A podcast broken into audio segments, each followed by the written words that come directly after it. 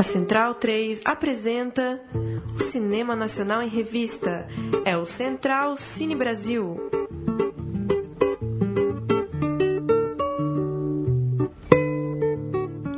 Olá, amigo da Rádio Central 3. Começa nesse momento o Central Cine Brasil, programa de cinema brasileiro aqui da nossa Central 3. Eu sou Lucas Borges e mais uma vez tenho à minha frente, agora nessa 12 edição do programa, Paulo Silva Júnior. Boa noite, Paulo. Como vai? Tudo bem, Lucas? Um abraço também para quem está ouvindo. E a gente segue falando de É Tudo Verdade, né? Na semana passada, é, pouco antes da abertura do festival, a gente conversou com uma diretora em cartaz no festival. E a gente fala com outra diretora é, para também bater um papo sobre mais um documentário nesse, nessa mais importante seleção de documentários aqui no Brasil. É isso. Hoje nós temos ao telefone lá de Salvador Paula Gomes, a diretora do, do filme Jonas e o Circo Sem Lona. Exatamente, o Circo Sem Lona. Boa noite, Paulo, como vai? Boa noite, tudo bom? Tudo bom, e com você? Tudo ótimo, feliz aqui com a participação do filme Não é Tudo Verdade. Legal. Eu vou, eu tô aqui com a, com a sinopse é, veiculada aí em cartaz nos, nos folhetos, na divulgação do festival. No fundo de seu quintal, numa casa na periferia de Salvador, Jonas, de 13 anos, mantém um pequeno circo. Ele, que vem de uma família circense, é quem treina seus amigos para apresentar-se num espetáculo, cobrando ingressos baratos das crianças que moram ali por perto. Quando as aulas começam, no entanto, os colegas o abandonam. É cada vez mais difícil para Jonas sustentar seu sonho de pé, especialmente porque sua mãe e sua avó insistem que agora ele tem que estudar. Ao mesmo tempo, a própria explosão de sua adolescência lhe coloca outros desafios escolhas. É, Paula, para a gente começar, queria que você é, apresentasse o projeto, como você conheceu o Jonas, é, qual sua relação com, com aquela região da periferia de Salvador? Como isso começou para você? Então, é, há 10 anos atrás, eu estava fazendo uma pesquisa para um curta-metragem de ficção, procurando um cenário, né, uma locação que era um circo. E aí eu saí um fim de semana com meu grupo, com meu coletivo, para visitar um circo perto de Salvador, e a gente pegou e se apaixonou muito por aquele universo. E aquele pessoal daquele circo disse: Olha, a 30 quilômetros daqui tem outro circo. E aí a gente foi visitar outro circo. Aí naquele outro circo disseram: a 50 quilômetros daqui tem outro circo. E a gente foi. E no meio dessa viagem, que seria um fim de semana, acabou sendo um mês. E a gente visitou 35 circos no estado da Bahia. Um desses circos era da família dos Jonas, que na época ainda tinha um circo. E aí a gente ficou muito amigo da família dele nessa época, acompanhamos né, o crescimento dele, e um dia ele me ligou, já muito tempo depois, quando a família estava fora do circo, me convidando para conhecer o circo dele. Ele me disse, olha, agora eu sou dono de circo, inventei um circo aqui no meu quintal, e me convidou para ir assistir o espetáculo. Quando eu cheguei lá, que eu encontrei aquele circo armado no quintal, eu senti já que ali tinha um filme. Eu só não sabia que filme era esse. E mais tarde, desenvolvendo o roteiro, eu fui descobrindo que eu não queria fazer um filme sobre o Circo de Jonas, mas que através do Circo de Jonas eu queria falar de uma coisa mais profunda, que é o fim da infância, que é o que, é que a gente faz com nossos sonhos quando a gente cresce. É, Paulo, pelo menos aqui de São Paulo, é uma cidade grande, né? É possível que a realidade seja diferente. A impressão que se tem é que o circo está acabando, as pessoas não vão tanto ao circo. Aqui, talvez por, pela oferta de lazer ser maior. Agora você conta pra gente que em um, em um breve passeio encontrou diversas trupes aí pelo interior da Bahia. Pelo que te parece, é uma realidade do estado da Bahia, do interior da Bahia, ou você conseguiu é, identificar que, que isso existe com, com força ainda pelo Brasil, essa esse fenômeno do circo? Eu acho que é uma realidade, pelo menos no Nordeste. Sabe que foi uma coisa que me surpreendeu também. Porque quando eu saí para fazer a pesquisa, eu achei que o circo estava morto, que as pessoas estavam mais interessadas em ver televisão, em outras atividades. E quando a gente começou a pesquisar, a gente descobriu que o circo está super vivo, principalmente em lugares muito pequenos, povoados, lugares onde não tem teatros, não tem cinema, não tem centros de cultura. Então, nesses lugares, o circo termina sendo a primeira e muitas vezes a única oportunidade de contato com a arte, com o espetáculo ao vivo. Então o circo ainda tem um papel e uma força muito grande nessas localidades. E, Paulo, em determinado momento do filme é, surge uma, é, uma inquietação ali do Jonas sobre por que, que você estaria fazendo esse filme.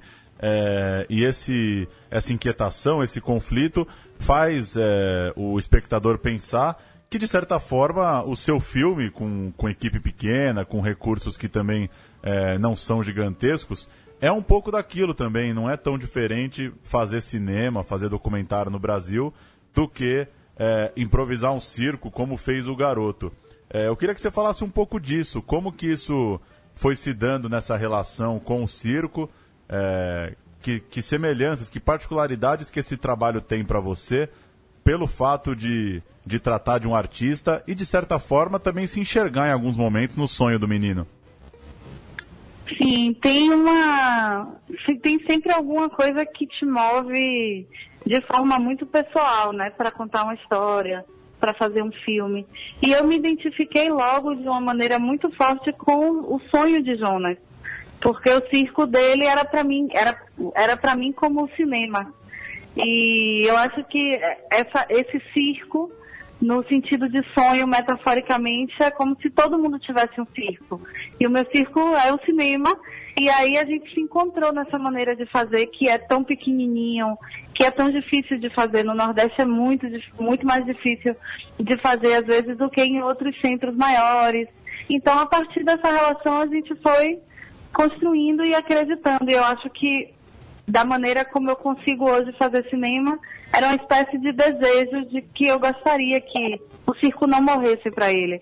Que o circo morresse no quintal, porque circos no quintal, infelizmente, não duram para sempre, porque a vida adulta nos impõe outros desafios, mas que esse circo, de alguma maneira, continuasse existindo dentro dele.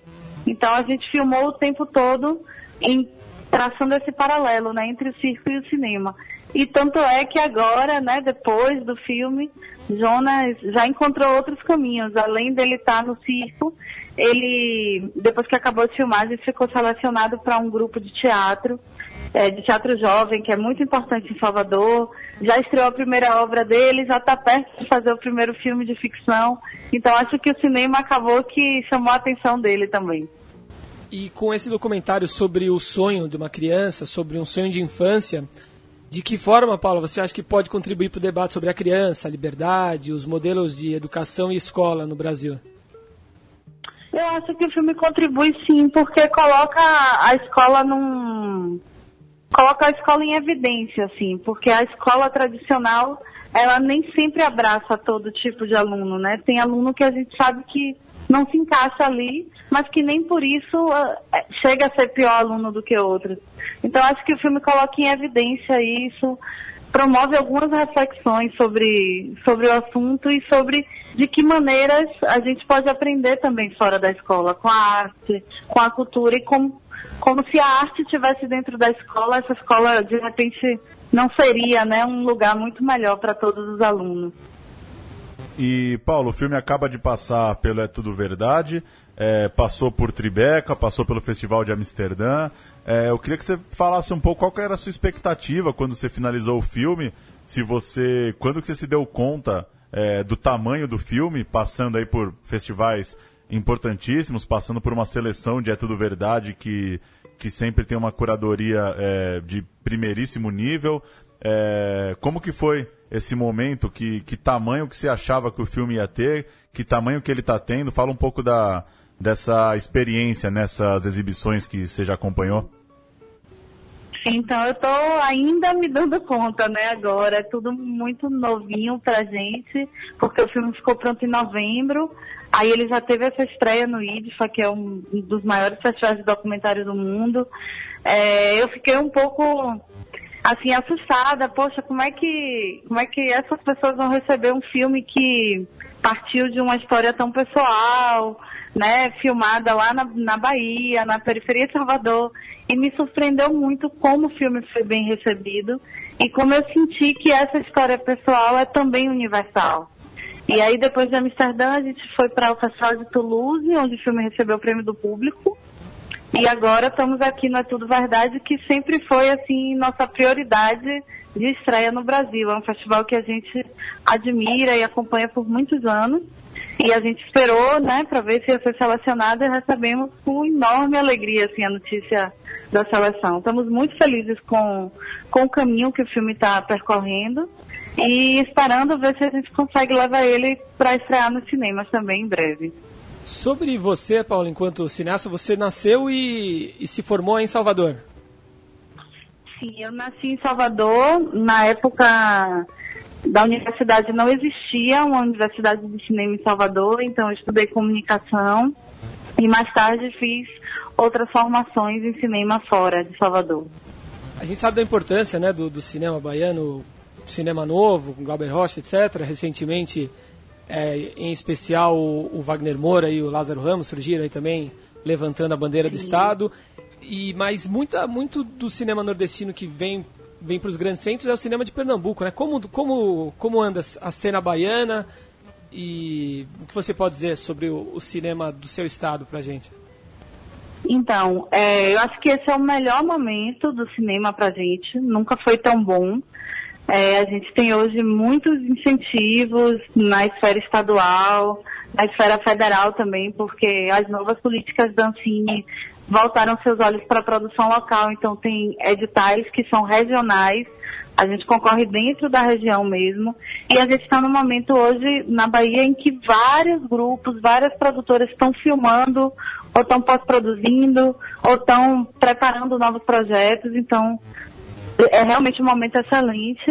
É, Pernambuco é um cinema que sempre nos inspira. Acho que a todo o Brasil, né? Hoje a gente recebeu essa notícia maravilhosa do Aquarius, que está selecionado para Cannes.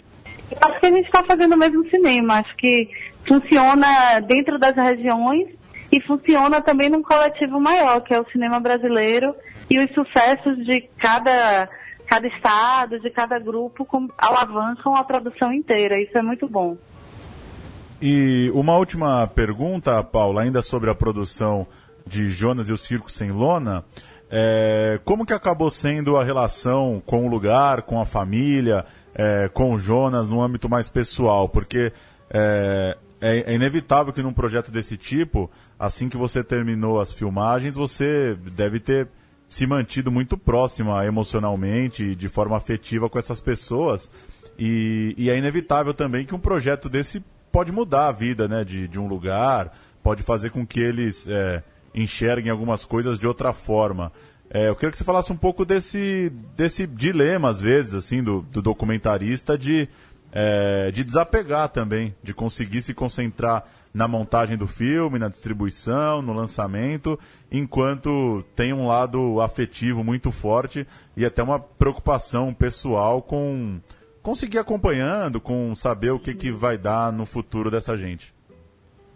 Sim, é, é sempre um desafio, né, enorme. Porque o documentário tem uma coisa que é diferente da ficção, porque você vive de uma forma muito intensa a vida ao lado de outras pessoas. E depois o filme acaba, mas a vida não acaba. Então você continua ali, de certa forma. Eu me sinto super responsável por Jonas. Acho que a gente viveu né, uma história muito forte juntos, assim, sou imensamente, imensamente agradecida a ele e à família dele por ter me deixado vi viver isso junto com eles, né, ter visto ele crescer. E a gente está super próximo, o filme acho que influenciou muito ele, tanto que ele foi fazer essa seleção, agora está estudando para ser ator, está super apaixonado pelo cinema, querendo fazer filmes. É, ele estava aqui com a gente até agora há pouquinho, acabou de ir para o aeroporto. Ele veio acompanhar o É Tudo Verdade. É, gostou muito de estar aqui participando. Quando foi a World Premiere no IDFA, ele também foi. E a gente tem procurado levar ele para ele ver né, o, que, é, o que é está acontecendo com o filme. Para ele poder se ver aí também, desde, desde esse lugar né, de se, se olhando e olhando como as pessoas recebem a história dele, justamente para inspirar para o futuro, para o que ele vai fazer daqui para frente. Paula, muito obrigado é, pelo seu tempo, muito obrigado pela entrevista, parabéns por Jonas e o Circo Sem Lona e muito sucesso daqui em diante. Obrigada a vocês, muito bom participar. Valeu, Paulo. Um abraço, boa jornada aí Um com o beijo. filme. Esperamos que, que ele siga em São Paulo em breve no, no circuito para mais gente conseguir acompanhar. Um abraço. Vamos torcer. Um beijão. Tchau, tchau. tchau.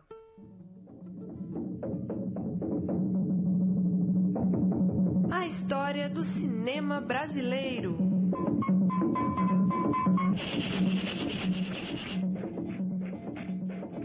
Falar de história do cinema brasileiro no clima do lançamento do trailer de Pelé, The Birth of the Legend.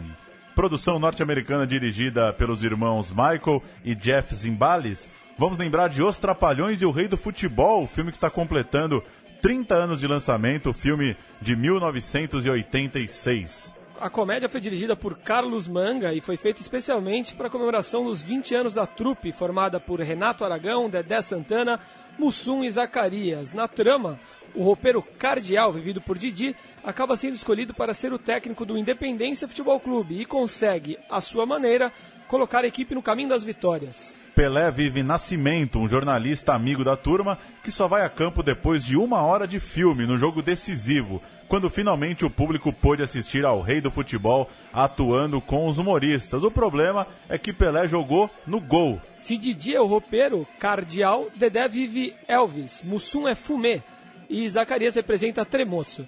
Funcionários do Independência, nas horas vagas, eles jogam no time de pelada, o Galinheiro. Outro destaque fica por conta de Luísa Brunet em sua estreia e único filme no cinema. Na história, Luísa faz Aninha, o caso amoroso de Didi. Se Pelé tem uma atuação pitoresca, antes ele já tinha participado de outras produções até maiores. Em Os Trombadinhas, de 79, filme de Anselmo Duarte, o craque vive ele próprio quando abandona os treinos do Santos para resolver problemas de violência juvenil na cidade. Depois, em 81, participou do famoso Fuga da Vitória, de John Huston, como um jogador caribenho que bate uma bola com Sylvester Stallone em plena Segunda Guerra Mundial. Por fim, uma lenda sobre os Trapalhões e o Rei do Futebol. O Maguari Sport Clube, antigo clube do Ceará, acreditava que o uniforme Independência seria uma homenagem feita pelo cearense Renato Aragão ao clube social que ele frequentava. Didi, porém, negou a relação e disse que só buscou desenhar uma camisa diferente para que não se identificasse com nenhum clube. Os Trapalhões e o Rei do Futebol levou 3,6 milhões de pessoas aos cinemas brasileiros, um dos 50 filmes nacionais a superar a marca de 3 milhões. Vale ainda lembrar que outras quatro produções de Didi, Dedé e companhia superaram a marca dos 5 milhões de espectadores. O Trapalhão das Minas do Rei Salomão, de 77, os Saltimbancos Trapalhões, de 81, os Trapalhões na Guerra dos Planetas, também de 81, e os Trapalhões na Serra Pelada, filme de 1982. Vamos então ouvir o trailer da nova produção de Pelé, na expectativa de saber a repercussão que o filme terá nas telonas. Apesar dos atores serem brasileiros, o filme é falado em inglês.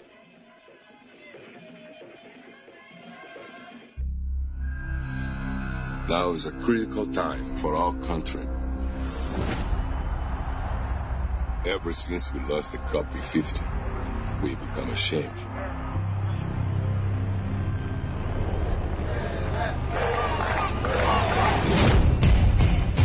I'll win a World Cup for Brazil.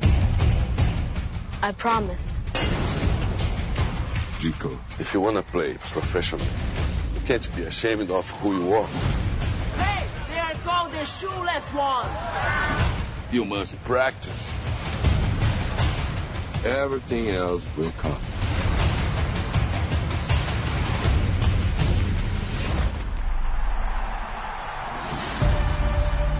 How would you like to try out for the Santos Football Club?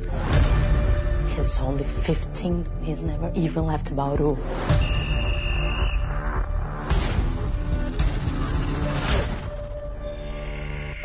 Ginga style might have worked for you back in Santos, but it will never hold up at an international level. I can't play like the other guys. What's wrong with not playing the way the other guys do? Show us what happens when you have the courage to embrace who you truly are.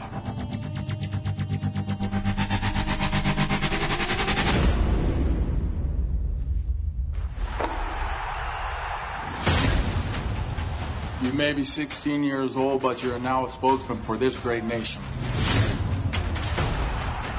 Everyone eager to watch the magical style of play. We must inspire your team to believe in themselves. Now is the time for Pelé. I don't know if we will win, but we will show them a beautiful game.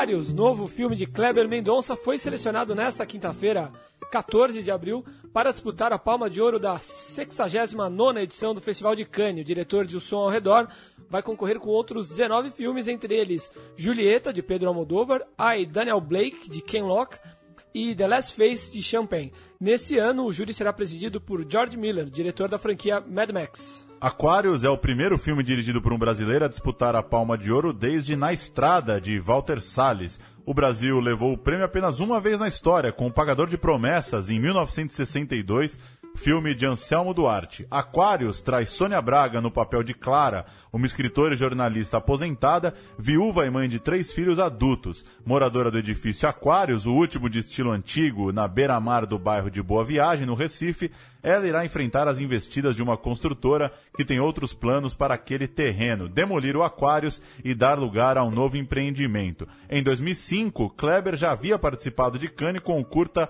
Vinil Verde, exibido na quinzena dos realizadores. É, Aquarius tem também Maeve Dickens, né, que Também. conversou com a gente na primeira edição. É, E apesar das semelhanças com o roteiro de som, do som ao redor, segundo o Kleber, é um filme sobre gente, não sobre especulação imobiliária, classe média.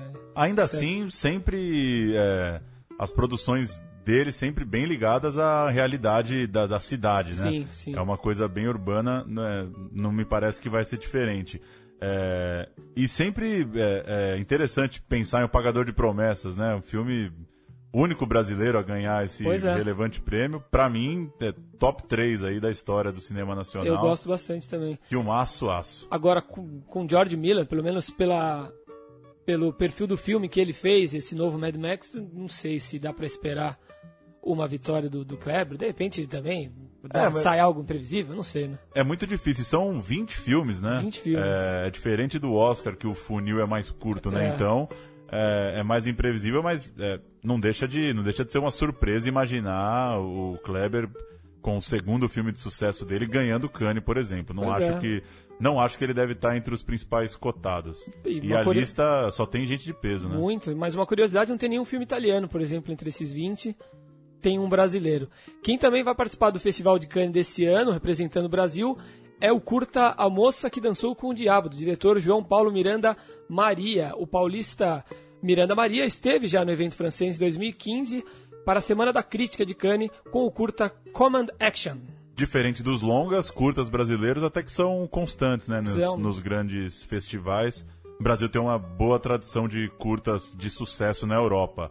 É, na semana passada foram anunciados os ganhadores do 42º Festival Sesc Melhores Filmes. Que Horas Ela Volta, de Ana Milaer, foi o grande vencedor entre os longas nacionais, levando os prêmios de melhor filme, tanto pelo público quanto pela crítica. Entre os estrangeiros, Mad Max, Estrada da Fúria, de George Miller, venceu eh, como melhor filme também nos dois prêmios. Unificou público e crítica na, no interessante prêmio do Sesc, que não só premia, como permite de forma bem, eh, bem popular, diferente da- do circuito comercial, que você ali em duas, três semanas assista os principais filmes do ano. É isso. A mostra Bill Plinton, rei da animação independente, traz pela primeira vez ao Brasil uma retrospectiva completa do artista norte-americano que já negou contratos milionários com a Disney e ainda assim concorreu ao Oscar duas vezes com seus trabalhos autorais.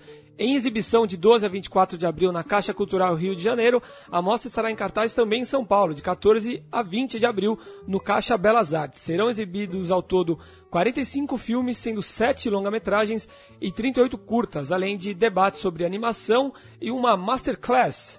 É, esses dois últimos eventos gratuitos, a masterclass com Bill Plinton. No Caixa, no cine, no Caixa Belas Artes também, nesse, nessa sexta vai ter o, o noitão do, de filmes dos irmãos Coen, né? Hoje estreia o Ave César, novo filme deles, E vai ter esse noitão aí com nove filmes diferentes dos irmãos Coen, outra boa pedida pra, para Muitos deles muito bons, né? Eu gosto bastante deles. Eu também. É isso, Lucas. E aí, alguma dica sobre sobre É Tudo Verdade pro fim de semana? Você assistiu o futebol hoje, né? Eu assisti o futebol. O, pro- é, o É Tudo Verdade são duas exibições, né? Os filmes competitivos. Ele, o filme da noite é, de um dia é reprisado no início da tarde de outro. Então, é, infelizmente, não dá mais pra assistir é, o futebol, que, que eu gostei bastante. Não assisti tantos assim. É, e tem sempre que esperar a rodada dos vencedores ali, né? Quando saem os, os vencedores, pinta uma sessão extra aqui e ali. Vale ficar ligado. Na semana que vem a gente vem também com os vencedores. O que, que você assistiu, Lucas Borges? Eu assisti uma série de, de, de curtas, é, um palestino, outro sírio e um final sobre escargot na Polônia. Isso não tinha nada a ver com o resto, não entendi porque Um cunho muito político esse ano, né? Então, É, eram três filmes políticos que eu vi. O outro era o último era sobre solidariedade, não sei. E aí terminou com esse quarto sobre escargot na Polônia. Mas o, realmente, o cunho bastante político. Pancinema eh, americano também. Eh, cinema permanente? Permanente, perdão. Assisti no domingo do Carlos é Nader, ainda não hein? tinha visto, muito bom, com, tratando do Ali Salomão, né? É, mas, é, de fato, né? Muitos, muitos filmes com a temática política, né? Pois é. A gente da semana que vem, então, dá uma repassada nos destaques, dá uma olhada o que, que a crítica nacional também achou de algumas estreias e ver quem leva o É Tudo Verdade esse ano. É isso aí, até quinta que vem, então. Valeu, um abraço.